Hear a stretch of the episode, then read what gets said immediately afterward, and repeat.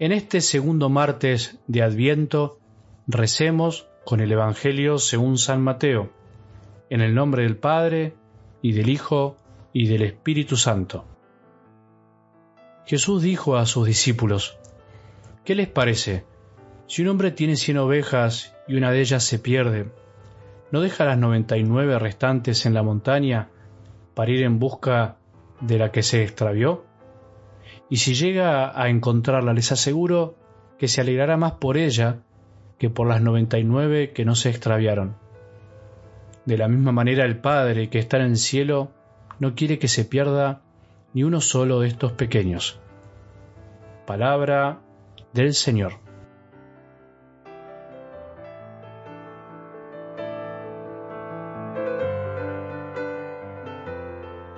El adviento también es tiempo de conversión, de cambios, de disponerse a que Jesús nos vuelva a cambiar el corazón. No podemos solos, es imposible, pero para Dios y junto con Él nada es imposible. Me da un poco de tristeza cuando escucho corazones desanimados porque se resignan a cambiar, a confiar en la misericordia de Dios. Piden perdón a Jesús por sus pecados, está bien, se arrepienten, pero salen desanimados de la confesión o de una charla porque se dicen a sí mismos, no puedo cambiar, siempre me pasa lo mismo, siempre tropiezo con la misma piedra. Intento hacerles ver que es imposible que sea siempre lo mismo, que no hayamos dado de algún modo un paso, incluso pecando, aunque duela decirlo, que siempre se avanza cuando se es humilde y uno pretende ser transformado por la gracia de Dios. Sin embargo, algunos no se convencen todavía, salen pesimistas. ¿Por qué? Porque en el fondo, creo yo, siguen mirando sus miserias, pero desde su perspectiva, desde la culpa, desde el ego que no deja entrar la maravilla de la misericordia y la maravilla del perdón y la transformación. Es verdad, nos puede llevar años de años aceptar esta verdad de la palabra de Dios. Ningún corazón bueno en el fondo quiere pecar, pero debe aceptar la debilidad y la imposibilidad de la perfección humana que a veces se pretende, sino que tiene que caminar reconociendo su pequeñez y la posibilidad de caer mil veces en el mismo pozo, pero siempre sabiendo que estará a la mano de Jesús para levantarlo.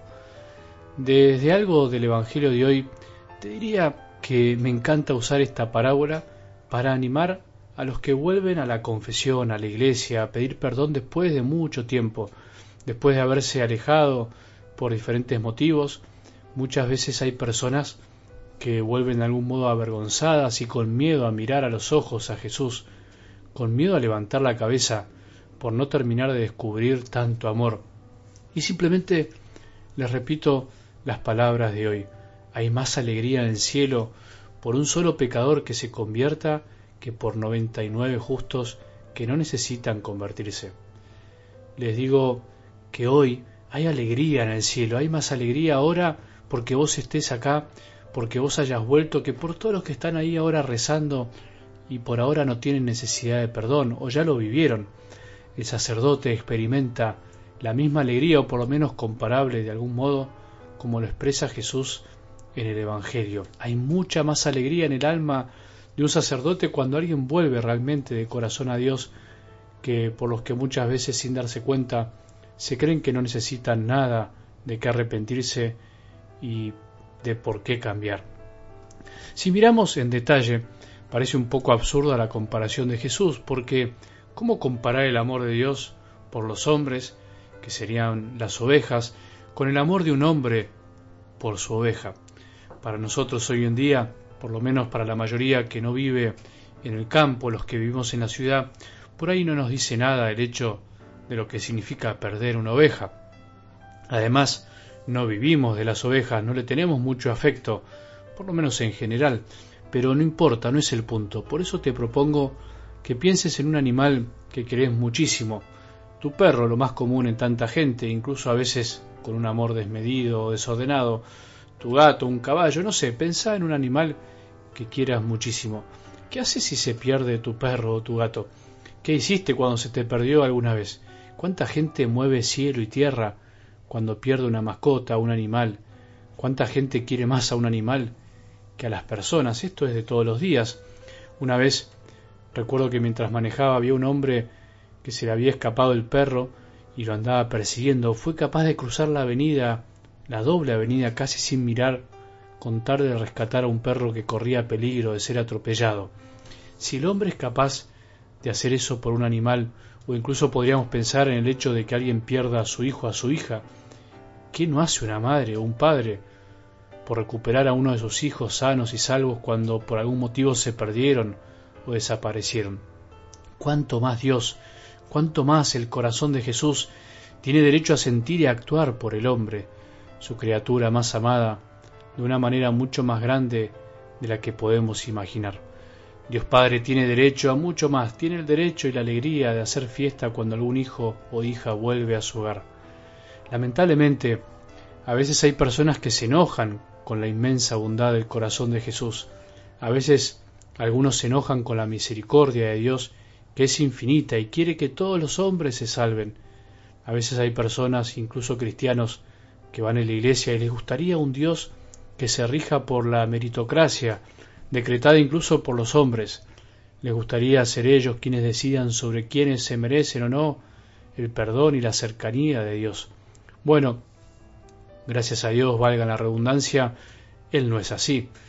Hoy en algo del Evangelio Jesús nos deja con la boca abierta de admiración por tanto amor. Imagínate, nos diría Jesús, que si el hombre se alegra por eso, por un animal, imagínate lo que me alegro yo cuando alguien vuelve a mí reconociéndose necesitado y arrepentido, cuando alguien se deja rescatar y cargar sobre mis hombros para traerlo una vez más a mi corazón que late de amor por todos y por cada uno en particular. Recemos para que hoy seamos muchas las ovejas cargadas en los hombros de nuestro buen Jesús. Recemos para que hoy sean muchos los que descubran el amor inmenso de un Dios que nos busca siempre, aunque los demás nos abandonen. Recemos para que nosotros volvamos a experimentar que en el fondo todos fuimos buscados como ovejas perdidas alguna vez. Todos somos ese hijo perdido, rescatado, cargado y amado infinitamente. Recemos para que hoy haya mucha alegría y fiesta en el cielo por tantos que escuchando estas palabras se sientan encontrados. Que tengamos un buen día y que la bendición de Dios, que es Padre misericordioso, Hijo y Espíritu Santo, descienda sobre nuestros corazones y permanezca para siempre.